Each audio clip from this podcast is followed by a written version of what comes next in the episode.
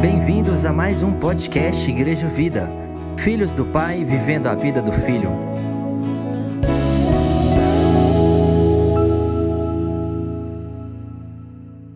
Amém, queridos. Mateus capítulo 6, o verso 25.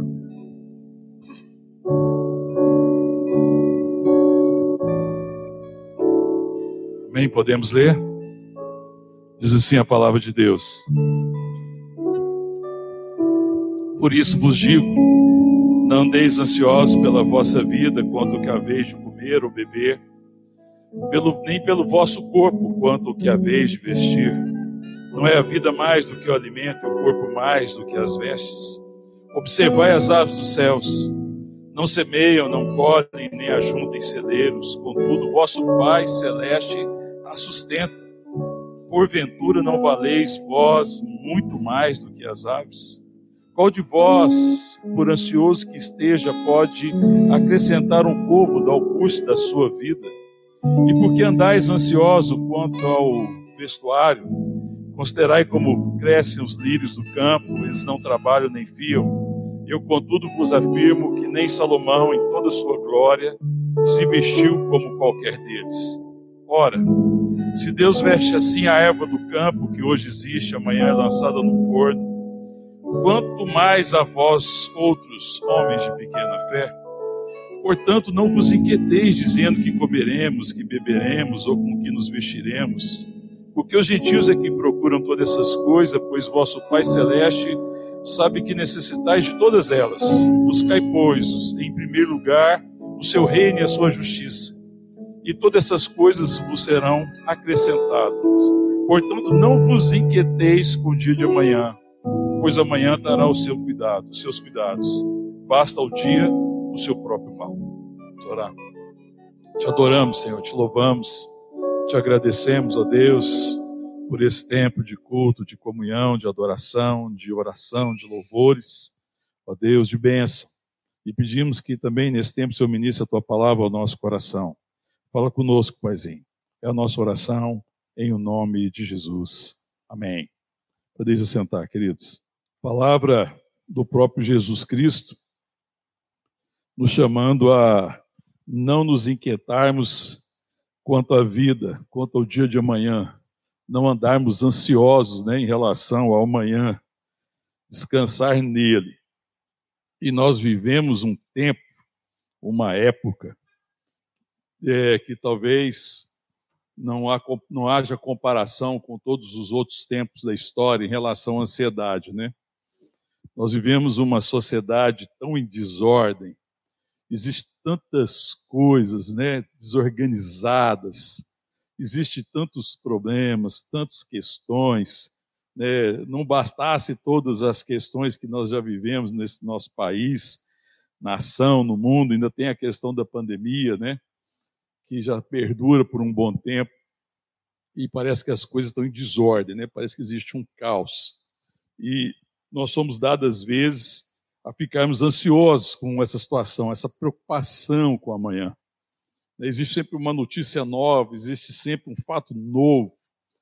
É, então fica, muita gente fica pensando, puxa, será que dá para viver assim? Né? Porque o Senhor está falando assim, que nós não devemos nos inquietar com o dia de amanhã. Que nós vamos descansar né, no seu amor, na sua graça. E a gente fica pensando que parece que isso dá para acontecer se a situação ajudar, né? E a gente pensa que às vezes em algumas situações é impossível caminhar assim. Mas a verdade é, é essa é uma possibilidade real. O Senhor nos, nos chama a andar, a não andar inquietos pelo dia de amanhã. Se a gente ler um pouquinho na frente, queria que você abrisse, deixa marcado esse texto de Mateus, que eu quero voltar nele. Mas lá em, na carta de Paulo aos Filipenses, no capítulo 4, que vai falar também de ansiedade, de inquietação. 4, a partir do verso 6. Amém? Achou aí? Filipenses, capítulo 4, o verso é o 6. E diz assim: Não andeis ansiosos de coisa alguma. Em tudo, porém, sejam conhecidas diante de Deus as vossas petições, pela oração e pela súplica com ações de graças. E a paz de Deus, que excede todo entendimento, guardará o vosso coração e a vossa mente em Cristo Jesus. Amém? O apóstolo Paulo, aliás, antes ele fala assim, no verso 4, você pode ler aí, alegrai-vos sempre no Senhor, outra vez digo, alegrai-vos. Amém? Está chamando a nos alegrar nele, e isso não tem nada a ver com a situação, né, com esse momento, com essa condição, é, que a gente vive, mas tem a ver com, com a realidade que nós somos. E quando o Senhor está ministrando aqui, o Senhor Jesus está ministrando aqui no capítulo 6, e está chamando a não ficar preocupado, ansioso em relação à vida, é, eu fico pensando que essa dificuldade, às vezes, que nós temos, porque na verdade parece que nós estamos querendo salvar a nossa vida, no sentido de preservar a vida de alguma forma. Existe uma, sempre uma preocupação. É, e a gente acaba vivendo nessa perspectiva, com essa preocupação de, é, de nos salvar de certas situações, de, de não cair em certas situações, de se ver livre de certas situações, que a gente perde, às vezes, o entendimento daquilo que Deus está nos chamando para viver. De viver para o momento presente. Né? Porque ele, ele nos chama a viver no momento presente. Ele não nos chama a viver pensando preocupado com o futuro porque o futuro está nas mãos de Deus. Nós precisamos caminhar vivendo aquilo que Deus tem preparado para nós hoje, porque Ele está nos chamando para a vida, e vida não é aquilo que eu quero, às vezes, salvar, mas vida tem a ver com aquilo que eu ofereço. A vida que o Senhor está nos chamando a viver tem a ver com aquilo que nós podemos oferecer. Quando Ele fala de vida abundante, que Ele nos deu vida e Ele nos deu da vida abundante, é uma vida para ser oferecida é uma vida que eu já estou de posse dela, que eu já desfruto dessa vida. E pela salvação, pela redenção, pela habitação do Espírito Santo, pelas promessas maravilhosas da palavra de Deus, e ele me chama a repartir. A vida só é vida se for repartida, é algo que a gente tem procurado compartilhar muito com a igreja. A vida não é uma vida favorável que a gente às vezes pensa, como muitas vezes é ensinado e que o Evangelho vai me oferecer uma vida favorável. Não é isso, isso não, não é o Evangelho. O Evangelho fala de uma vida que vai ser repartida, de uma vida abundante, de uma vida verdadeira. E que pode haver problemas, dificuldades, lutas, tribulações, certamente. Mas que isso jamais é um impedimento é, daqui, do, do, meu chamado, porque o meu chamado é abençoar, meu chamado é, é, é abençoar pessoas, é, é, é oferecer a minha vida. Quando nós olhamos para o que Jesus está falando aqui, nós temos uma dificuldade quando ele fala assim: não vos inquieteis com o dia de amanhã, mas lá no verso 13, ele fala assim: buscai, pois, em primeiro lugar o seu reino e a sua justiça, e todas essas coisas vos serão acrescentadas. Às vezes nós temos dificuldade de entender o que o Senhor Jesus está dizendo aqui. Quando ele fala buscar em primeiro lugar o reino de Deus e a sua justiça, ele não está falando da perspectiva de um certo comportamento. Ele está falando de uma realidade espiritual. Ele está falando de buscar o reino de Deus e sua justiça, significa o seguinte: tudo que você fizer, faça a partir da perspectiva do reino, da vontade de Deus. Buscar o reino de Deus e sua justiça é fazer tudo que eu faço a partir da vontade de Deus do conhecimento que eu tenho de Deus, do conhecimento da vontade de Deus. É isso que é buscar o reino de Deus. Porque a gente pode confundir às vezes e pensar que buscar o reino de Deus é ter um comportamento, um certo tipo de comportamento que vai me garantir uma certa resposta, um certo benefício. Mas comportar assim é se comportar como alguém que não é ainda abençoado, é se comportar como alguém que ainda não nasceu de novo porque nós já fomos abençoados no Senhor. E quando eu tenho essa compreensão da vontade de Deus, da perspectiva do reino, então a minha vida, a essência da minha vida, parte da minha vida, tudo parte da vontade de Deus. Então, buscar em primeiro lugar o reino de Deus e a sua justiça não tem a ver necessariamente com prática, apesar que isso vai trazer um impacto nas minhas práticas. Isso tem a ver com coração. Amém, irmãos? Tem a ver com o coração, os motivos do meu coração. Que os motivos do seu coração, a palavra poderia traduzir assim, que os motivos de, do seu coração seja a vontade de Deus. seja aquilo que te é revelado. Está falando de uma vida em que eu tenho revelação, em que eu conheço a vontade de Deus e que eu sei quem eu sou e que eu sei da minha identidade. Eu sei que eu sou amado nele, eu sei que eu fui redimido nele e que agora eu vivo para ele, não existe outro sentido. Então não é tentar fazer uma coisa para alcançar uma outra, mas é fazer tudo que eu faço com o motivo, tendo por motivo a vontade de Deus, pela essência de quem eu sou, pela minha natureza, que é santa, que é divina, meus irmãos? Glória a Deus, irmãos. E que é, é, que, que é superior a qualquer circunstância. Porque o meu chamado, o nosso chamado como igreja, como família, como povo de Deus, como corpo de Cristo, jamais pode ser detido por nenhuma situação, por nenhuma desorganização. A gente olha às vezes pela situação do mundo e muita gente fica desanimado. A desordem moral, a desordem política que está existindo nessa, no, no mundo, no, no, nosso país, né? esse caos da enfermidade, o valor, o caos moral que, que o mundo está vivendo, né? a perversão moral, que o mundo está vivendo, a gente às vezes olha para essas coisas e acha difícil. E a gente fica esperando o amanhã melhor. Nós às vezes estamos caminhando na perspectiva do amanhã. Mas é, é exatamente pensando que amanhã a gente pode ter um, ter um resultado melhor e que as coisas podem se tornar melhor que a gente se torna ansioso. E quando esse amanhã começa a demorar, por exemplo, como vem acontecendo nessa pandemia, muita gente está sendo tomada de uma, de uma ansiedade. Não que ela não ofereça riscos. É porque a minha vida não, tá, não pode ser presa a essas coisas, a, a essa situação. Eu preciso viver a partir daquilo que eu sou nele. E viver nessa perspectiva que ele tem que cuidar de mim, porque ele fala: olha só, os pássaros não trabalham.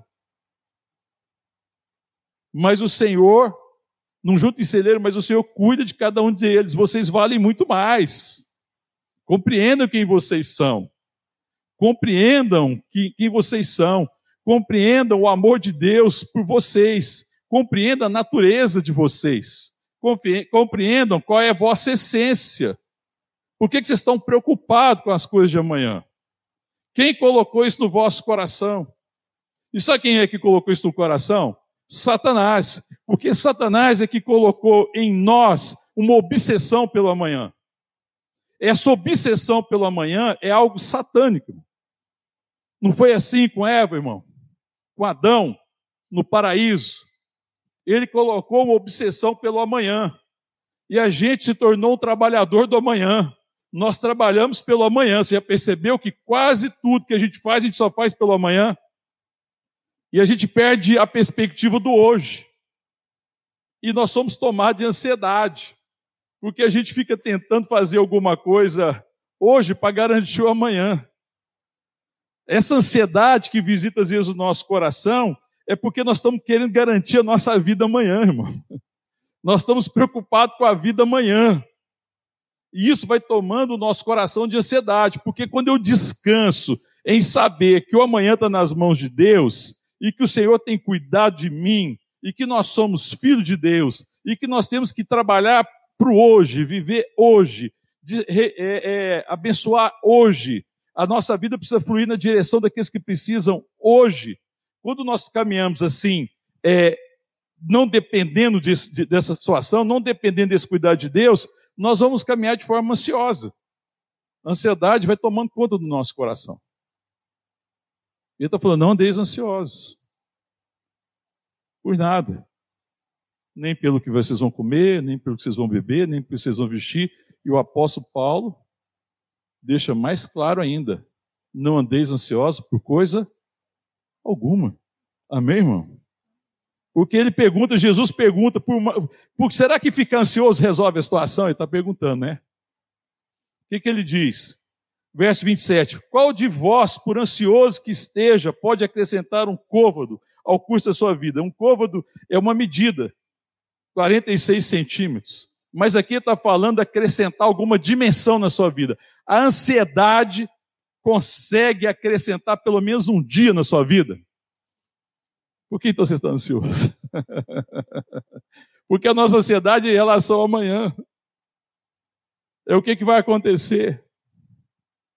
Trabalho hoje na obsessão de alguma coisa para amanhã. A gente às vezes pede então essa noção de que o Senhor está nos chamando para repartir vida hoje. E o que me livra da ansiedade é que eu não estou preocupado em salvar a minha vida em relação a amanhã, mas eu estou preocupado em oferecê-la hoje. Não se preocupe em salvar ou se preparar para o amanhã, em salvar o amanhã. Se preocupe em oferecer a sua vida hoje. É isso que ele está falando. Quando nós vivemos assim, a gente fica livre da ansiedade, amém, irmão? Se ficar livre da ansiedade não é necessariamente ficar livre é, de certas angústias, né? Porque é claro que nós temos as nossas angústias, nós temos coisas que angustiam o nosso coração. Mas a nossa angústia não pode ser transformada em ansiedade. O problema é que muitas vezes a angústia se torna em ansiedade. E a ansiedade vai roubando de nós a vida, vai roubando de nós o chamado. E nós não vamos caminhando no chamado. E é isso que nós precisamos aprender diante de Deus, né? sabendo que Ele tem cuidado de nós. Né? Que o que importa é o motivo. E o motivo é o reino e a sua justiça. Não é isso que ele diz aqui? Buscai, pois, em primeiro lugar, verso 33, buscai, pois, em primeiro lugar o seu reino e a sua justiça, e todas essas coisas vos serão acrescentadas. Amém? Então, buscar o reino e a sua justiça é viver com o coração correto, é fazer tudo o que eu faço a partir da realidade de quem eu sou em Cristo. Amém? Irmão? É sondar se aqui, naquilo que eu estou gastando a minha vida é por causa da vontade de Deus. Se as minhas ações estão coerentes com a vontade de Deus. Não importa o que eu faço. A, a questão aqui não está entrando muito em questão se é certo ou se é errado, porque isso é uma consequência. A gente às vezes muito olha para a questão do certo e do errado, não é? Nós tendemos a julgar as pessoas pelo certo e pelo errado mas o Senhor está nos julgando pelos motivos, amém, irmão? Tem gente fazendo coisa certa com motivo errado, concorda comigo, irmão? Sim ou não? Não tem muita coisa que aparentemente é certa, mas o motivo é, errado. E tem gente que acaba fazendo a coisa errada, mas tem um motivo certo, já percebeu isso? Que às vezes você tem um motivo certo, mas você fez de forma errada. Tinha uma forma melhor de fazer, diferente de fazer, mas o motivo era correto. Então, Deus não está lidando aqui, o Senhor não está lidando com a questão do aparente. Se aparentemente é errado. Ele está deixando isso como resultado de ter um coração com os motivos corretos. Buscar em primeiro lugar o reino de Deus é ter essa, essa preocupação. A primeira coisa é me, me, me fundamentar na vontade de Deus. Se a gente ler um pouquinho à frente, no capítulo aqui em Mateus ainda, se você for um pouquinho mais na frente, quando fala dos fundamentos, lá no capítulo 7, vamos um pouquinho à frente aí. Verso 24. Que é onde está encerrando o sermão do monte. O que, que diz? Todo aquele, pois, que ouve as minhas palavras e a pratica, será comparado a um homem prudente que edificou a sua casa sobre a rocha. Qual que é o imprudente? Não precisamos ler. Qual, qual que é a pessoa imprudente? O prudente é aquele que ouve a palavra e as pratica. Então é aquele que considera a palavra e tudo que ele pratica tem como fundamento o quê? A palavra. Então a pessoa prudente, ele faz o que faz fundamentado, firmado na palavra que lhe foi revelada. Amém? Essa é a pessoa prudente. O imprudente quem que é? Aquele que ouve a palavra e não a pratica. Então, quem ouve a palavra e não a pratica, ele faz o que faz, fundamentado em quê? Na sua ganância, nos seus motivos, na sua carência, no seu pecado, nos motivos errados do seu coração. Então ele não tem um fundamento para aquilo que faz. É por isso que ele não suporta as adversidades da vida ele aparentemente faz alguma coisa, Ele aparentemente constrói alguma coisa. Mas o problema é que não resiste à prova do tempo, à prova da verdade. Então ele está construindo em quê? Qual que é a perspectiva do homem que construiu sobre a areia? Está construindo sobre aquilo que é visível para ele. Ele está construindo sobre as coisas temporais. Ele está construindo sobre aquilo que não permanece. Agora, o homem prudente, a pessoa prudente, está construindo sobre a palavra. A palavra é o seu fundamento. Ele está construindo sobre o que, irmão? Sobre a eternidade. Sobre o que é permanente. E a diferença, irmão, então, quando eu trago aqui, porque Jesus estava falando, porque é o mesmo sermão, e quando ele fala da ansiedade da vida, é, dessa preocupação com a vida, e que ele fala buscar em primeiro lugar o reino e sua justiça, a diferença aqui é o fundamento. E se eu estou construindo a perspectiva da eternidade ou temporal. A diferença é que quem constrói na perspectiva da verdade está construindo coisas eternas. Aquele que está construindo na perspectiva da sua vontade, do seu querer e que despreza a vontade de Deus, ele está construindo na perspectiva temporal. Ele consegue só enxergar o momento. É um homem, uma mulher que só consegue enxergar o caos, que só consegue enxergar a circunstância, mas não consegue enxergar o que é eterno. Ele não deixa um legado eterno. Porque quando a palavra fala que quando vier a tempestade ou vier a prova do tempo, isso não permanece. Mas quando eu sei quem eu sou, e eu sei que o momento de viver é hoje, e o momento de abençoar é hoje, e que eu já fui abençoado nele, e que a perspectiva da vida é hoje, não é amanhã. Quando eu me livro da obsessão da manhã, porque eu sei quem eu sou, eu vou fazer o bem que eu posso fazer hoje. Amém, irmão? Glória a Deus, irmão. Ou misericórdia. Às vezes tem que falar misericórdia, Senhor. Porque eu não consigo, às vezes, viver nessa perspectiva. Eu estou per per per perdendo a perspectiva. Porque, na verdade, irmãos, a natureza de quem eu sou, esse conhecimento, essa revelação de quem eu sou, determina aquilo que eu faço. É por isso que a nossa preocupação não deve ser com o que se faz, mas deve ser com o coração. Amém? Glória a Deus, irmão. Porque é do coração que vão fluir todas as coisas. É por isso que eu preciso colocar diante de Deus e falar assim: Senhor, não importa o que você faz, não importa a sua profissão, não importa o seu trabalho, não importa o que você está realizando, mas sentar diante do Senhor e perguntar: Senhor, eu estou fazendo o que eu estou fazendo com o motivo correto? O meu motivo é errado. Essa é uma das orações mais sinceras e mais transformadoras que existe. E essa oração me livra da ansiedade. Porque se você está tomado de ansiedade, você está tomando decisões erradas me desculpe, me perdoe a sinceridade. Onde existe ansiedade no coração, ouça o que eu estou dizendo. Se o seu coração está cheio de ansiedade, você está tomando decisões erradas. Você está decidindo por um motivo errado. É isso que eu estou dizendo. Eu não estou dizendo que você está fazendo coisa errada. Eu estou dizendo que você está tomando decisões por motivos errados. Eu estou dizendo que às vezes você está trabalhando por motivo errado. Você pode estar no ministério, na igreja, com motivo errado. Você pode ser um pastor com motivo errado. Você pode ser um missionário com motivo errado. Você pode vir aqui domingo com motivo errado. Eu preciso sondar meu coração. Quando existe essa obsessão pelo amanhã, pela recompensa, por aquilo que eu posso receber amanhã, tem uma coisa já errada no meu coração. Estou tomando decisões erradas. Eu preciso agora pedir Deus graça para que aquilo que determine o que eu faço seja a essência de quem eu sou, filho de Deus. Isso é buscar o reino, entendeu, irmão? Quando eu busco o reino, é, eu estou buscando a vontade. Ele é o rei. Eu estou andando segundo a vontade do rei.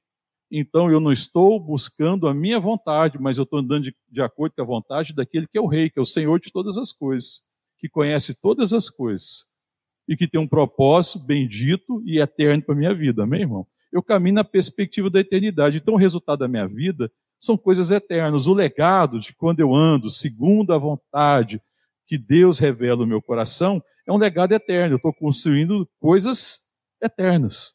Senão a gente pode fazer muitas coisas, mas tudo coisa temporal, que às vezes não é necessariamente ruim. Não estou dizendo que é coisa ruim.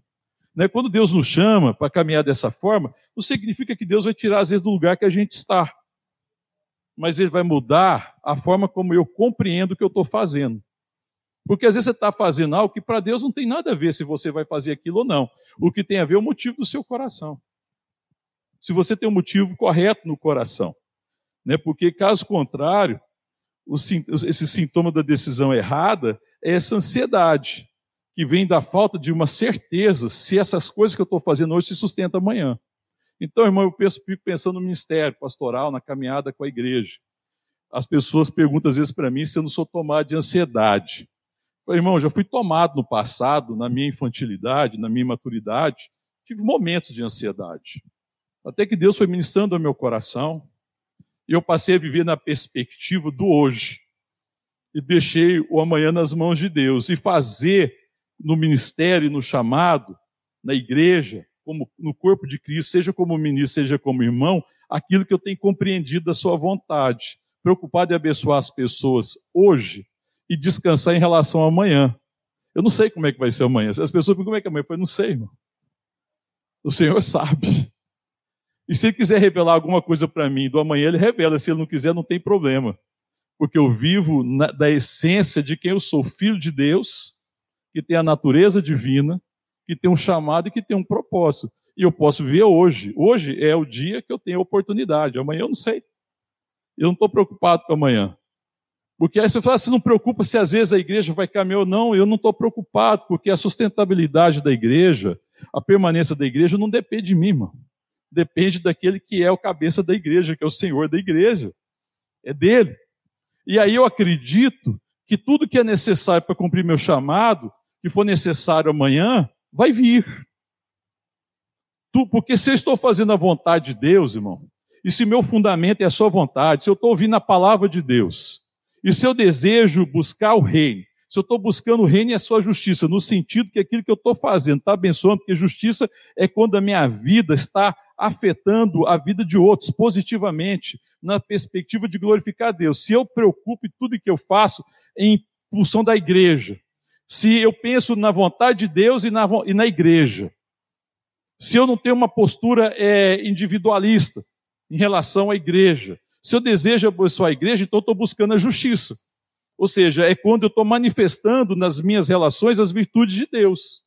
Então, buscar o reino é conhecer a sua vontade e, e, e deixar que essa vontade, essa essência, seja o centro dos, das minhas decisões. E a justiça é quando a minha vida está impactando a vida de outras pessoas, na perspectiva da vontade de Deus. Eu estou buscando então o reino de Deus e a sua justiça. É isso que eu estou fazendo. Então, quando eu estou fazendo dessa forma, qual que é o meu descanso? É que Deus vai prover. Porque quem é que está trabalhando? Fala sério, pensa bem no que eu vou falar para você, irmão. Quem trabalha a favor de que eu cumpra a sua vontade e de que eu manifeste as suas virtudes? Quem? É o próprio Deus. É por isso que ele falou: não ande ansioso, porque se você conhece a minha vontade, se você busca o reino, se você sabe quem você é, se você está buscando o reino, se você está buscando a sua justiça, todas as coisas cooperarão. Aí, quando a gente lê lá em Romanos, capítulo 8, fala assim: que todas as coisas cooperam para o bem daqueles que amam a Deus, que foram chamados segundo o seu propósito. Então, se eu tenho amado a Deus, amado a sua vontade, se eu quero cumprir o propósito e o chamado, eu não preciso me preocupar, porque tudo que eu preciso para continuar andando assim, buscando o reino, testemunhando a vida de Deus, repartindo vida, deixando um legado e construindo na perspectiva da eternidade, virá. Porque Ele é o Senhor de todas as coisas. É por isso que eu não devo me preocupar. Porque se a igreja tiver uma necessidade amanhã, Deus trará. Amém, irmão? Você crê nisso? Ele vai trazer. Ele é o Senhor da glória. Ele é o Senhor de todas as coisas. Então eu não preciso me preocupar se essa obra continua ou não, porque não é obra minha. Ele é sustentada por Deus. O problema é quando eu estou construindo um reino meu, sustentado pelo meu esforço. E quando o reino é sustentado pelo meu esforço, qual que é o problema? É ansiedade, porque eu não sei se amanhã ele vai continuar. Eu não sei se o negócio continua. Quando a gente pensa na perspectiva de emprego e de trabalho, vamos falar de uma coisa bem prática. Aí a gente pode se tomar de ansiedade, porque se o nosso e o meu emprego, ou o meu trabalho, no meu caso, que eu tenho uma empresa e trabalho, eu não sou tomado de ansiedade pelo que vai acontecer amanhã ou não, irmão, sabe por quê? Porque eu estou procurando cumprir na empresa um chamado.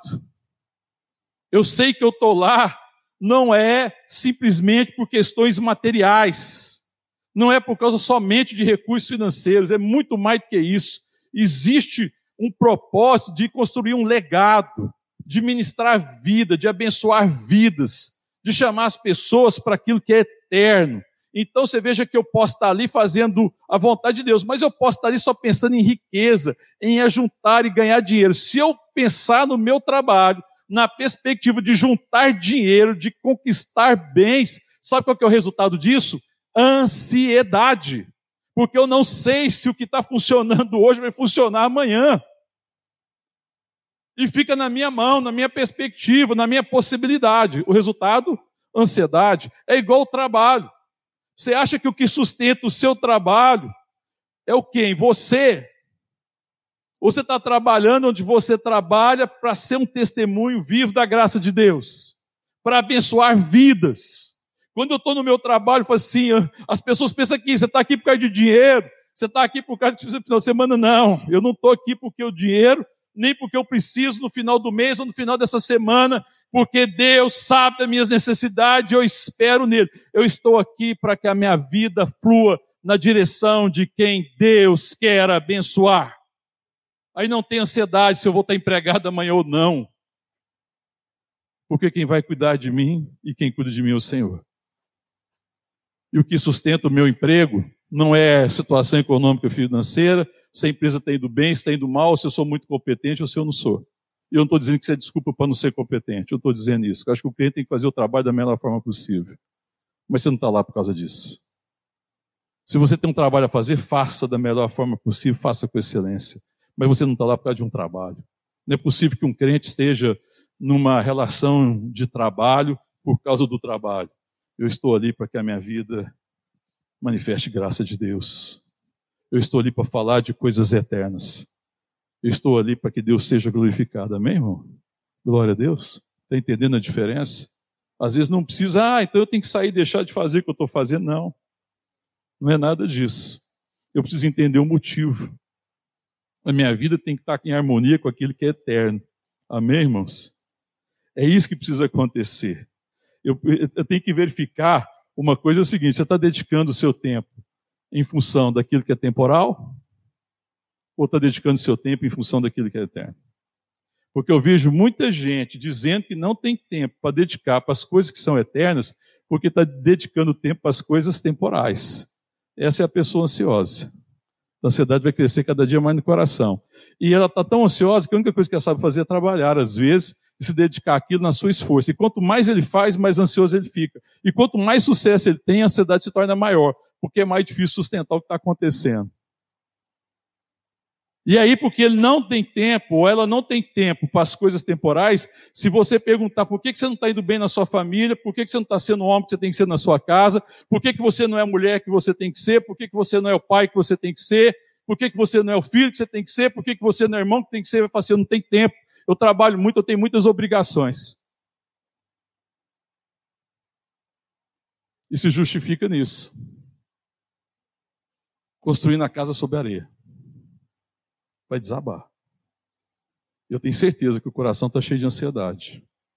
E quanto mais ansioso, mais eu dedico aquilo. Mais eu dedico porque eu não confio na graça de Deus.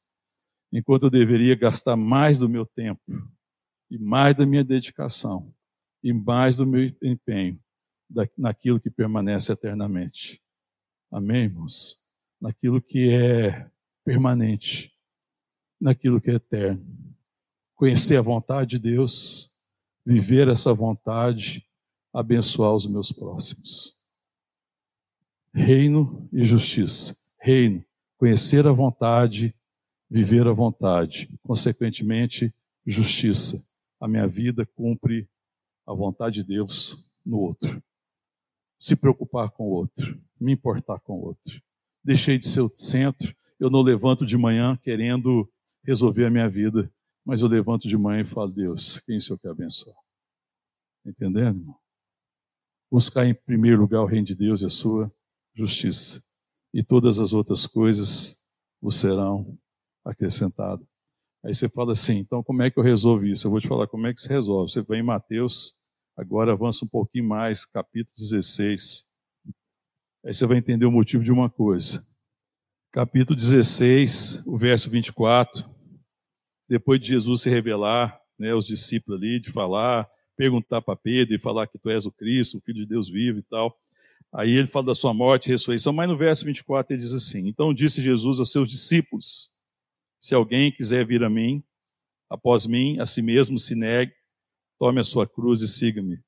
Porquanto quem quiser salvar a sua vida, perdê-la. E quem perder a, perder a vida por minha causa, achá-la. Então ele está dizendo: a solução para a ansiedade de vocês é a cruz. Porque vocês são ansiosos, porque vocês querem salvar a vida de vocês. Vocês querem salvar os seus interesses, vocês querem viver segundo a ganância dos seus corações, suas cobiças e as suas carências. Mas existe algo que cura a ansiedade. O que cura a ansiedade é a cruz porque a cruz é tomar a vontade de Deus sobre a minha vida. Porque a cruz mata o eu. Porque Deus está me salvando de mim mesmo, irmão. Presta atenção. Deus está salvando você de você. O problema é você, é o eu. O problema é o nosso eu. E Deus está nos salvando o eu, porque é o eu que está roubando a nossa vida. E e por viver em torno do eu, estamos nos tornando um povo ansioso.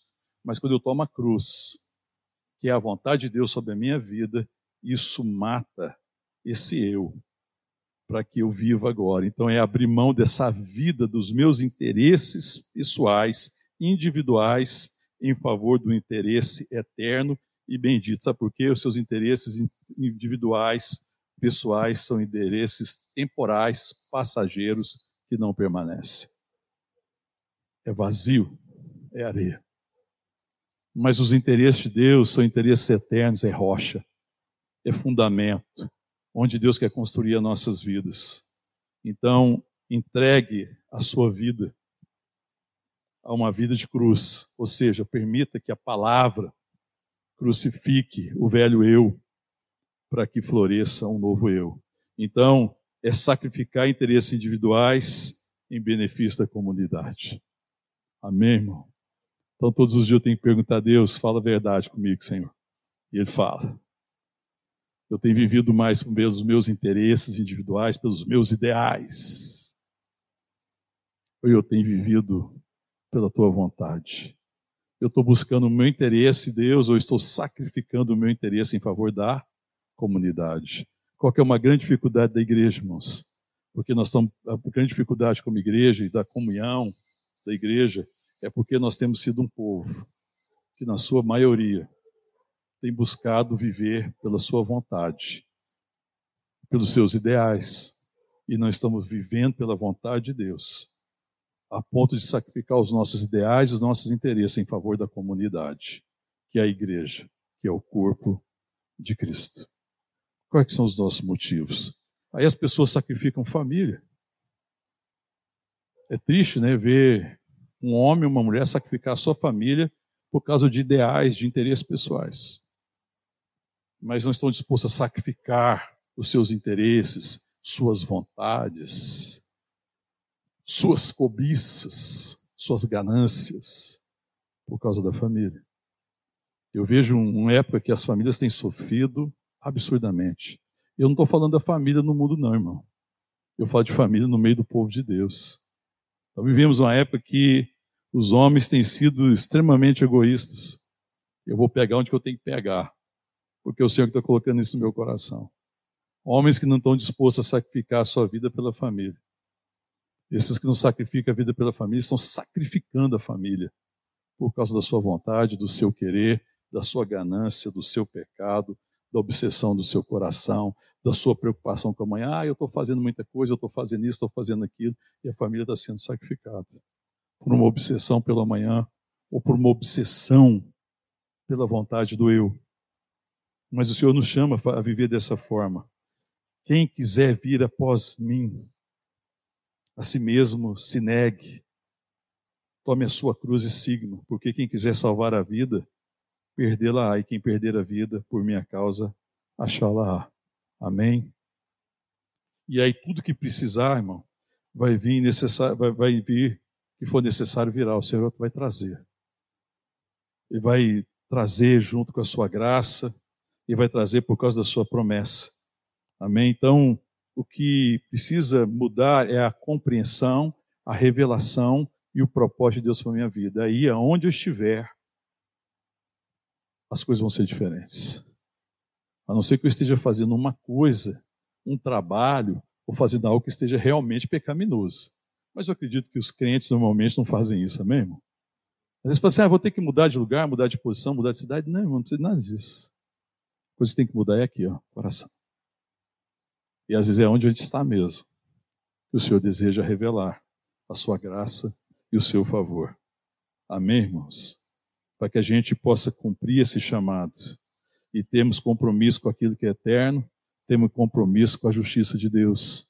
Passemos manifestação do teu amor, da sua graça, para que no meio de uma sociedade tão desorganizada, de uma situação tão caótica, nós sejamos um povo que tem um coração correto, que é sal da terra e que é a luz do mundo.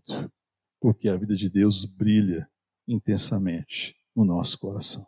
E aí, onde a gente estiver, ali o Senhor será glorificado. E ali o reino será conhecido e a sua justiça. Em nome de Jesus. Amém, irmãos? Que Deus nos dê a graça. Que nós não andemos ansiosos de coisa alguma. Que nós não andemos preocupados com o dia de amanhã. Mas que nós nos ocupemos de entregar hoje aquilo que, gente, que Deus quer que a gente entregue. E descanse no Senhor para o amanhã. Porque amanhã terá seus, seus problemas, suas dificuldades. Mas haverá graça. E haverá direção do Espírito Santo. Eu fico pensando que muita gente, nesse tempo de pandemia, perdeu a perspectiva da vida. Porque tem tanto medo da enfermidade que perdeu a perspectiva de ser abençoador. Perdeu a perspectiva de abençoar e de ministrar o reino. E não importa onde está, mesmo quem está confinado, quem está no isolamento por causa de um risco, deve manifestar o reino. Deve ser instrumento da graça. Deve se perguntar, Senhor, eu estou aqui por uma preocupação só minha ou estou aqui para cumprir o seu chamado? Som do meu coração.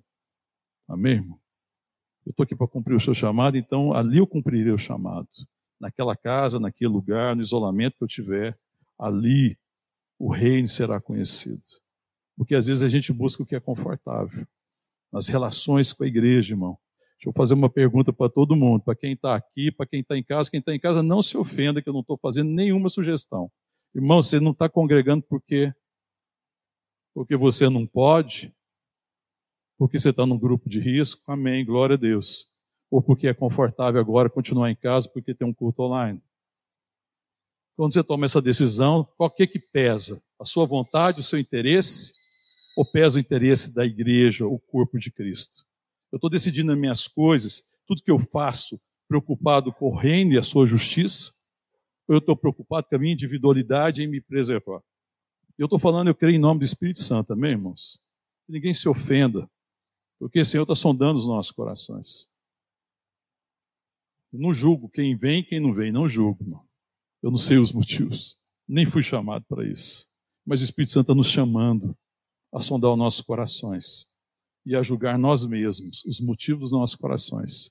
E por que, que nós não estamos caminhando em comunidade? E por que nós não estamos caminhando em comunhão? Por que, que eu não estou me preocupando com o outro? Por que, que eu não sei o que, que se passa com o outro, irmão? Que loucura nós vivemos um tempo na igreja em que eu não sei da, da, da dificuldade, dos problemas dos meus irmãos. Eu me assusto quando pessoas na igreja falam, ah, fulano está doente, fulano está isso, está fulano está aquilo. Eu falo, irmão, aonde você está? Que você não sabe as dores da família, que você não sabe os sofrimentos, que você não conhece as coisas, não, é porque a gente está ali às vezes só pensando na gente, tomar de ansiedade, um posto de ansiedade, eu não tenho tempo para ninguém.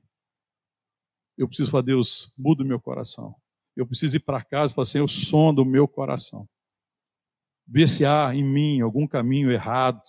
ver se há em mim motivos errados para que eu viva por um motivo certo. E vivendo por um motivo certo, mesmo quando eu vou tropeçar em fazer as coisas, mesmo quando não haja habilidade, eu sei que eu vou continuar crescendo para a tua glória. E no final o Senhor vai ser glorificado. Eu preciso sondar, irmão. Eu preciso sondar os meus motivos.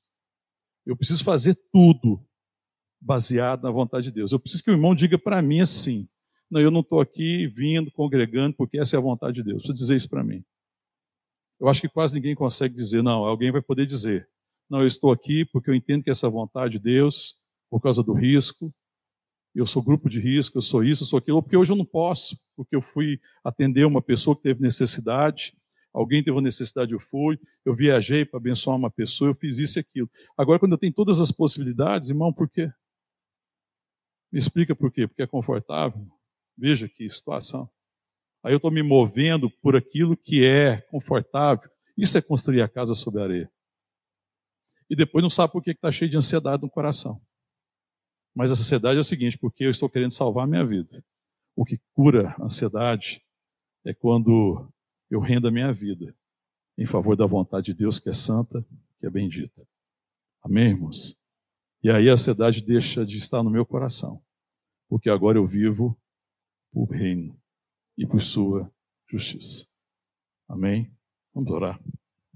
Vamos ficar de pé, se puder ficar de pé, em nome de Jesus. Verso 33: Buscai, pois, em primeiro lugar o seu reino e a sua justiça, e todas essas coisas serão acrescentadas. Incrível. Quem busca o reino de Deus e a justiça tem as duas coisas. Quem busca a sua vontade, no final não tem nada. Buscai, pois, em primeiro lugar o reino de Deus e a sua justiça, e todas essas coisas serão acrescentadas. O reino e a justiça, juntamente com aquilo que a gente precisa. Amém, irmão? E quando a gente pensa só naquilo que a gente aparentemente precisa e despreza o reino e a sua justiça, a gente fica sem nenhum dos, nenhum dos dois. É quem construiu a casa sobre a areia. Mas o Senhor diz: Buscai, pois, em primeiro lugar o seu reino e a sua justiça, e todas essas coisas serão acrescentadas. Portanto, não vos inquieteis com o dia de amanhã, pois o dia de amanhã dará os seus cuidados, basta o dia o seu próprio mal. Nós não somos trabalhadores do amanhã, meu irmão. Nós somos trabalhadores de hoje. É hoje que nós estamos chamados pelo Senhor para manifestarmos o reino e a sua justiça. Todas as outras coisas serão acrescentadas sabiamente, poderosamente, soberanamente pelo nosso Deus e Pai. Em nome de Jesus. Fala com o Senhor. Pede para ele sondar seu coração. Você tem buscado o reino e a justiça, irmão? Seu coração anda ansioso pela manhã. A situação do nosso país, da nossa nação, tem inquietado seu coração, trazendo ansiedade, te afastado do chamado. Fale com ele. Ele sondar seu coração, mudar seu coração. Em nome de Jesus.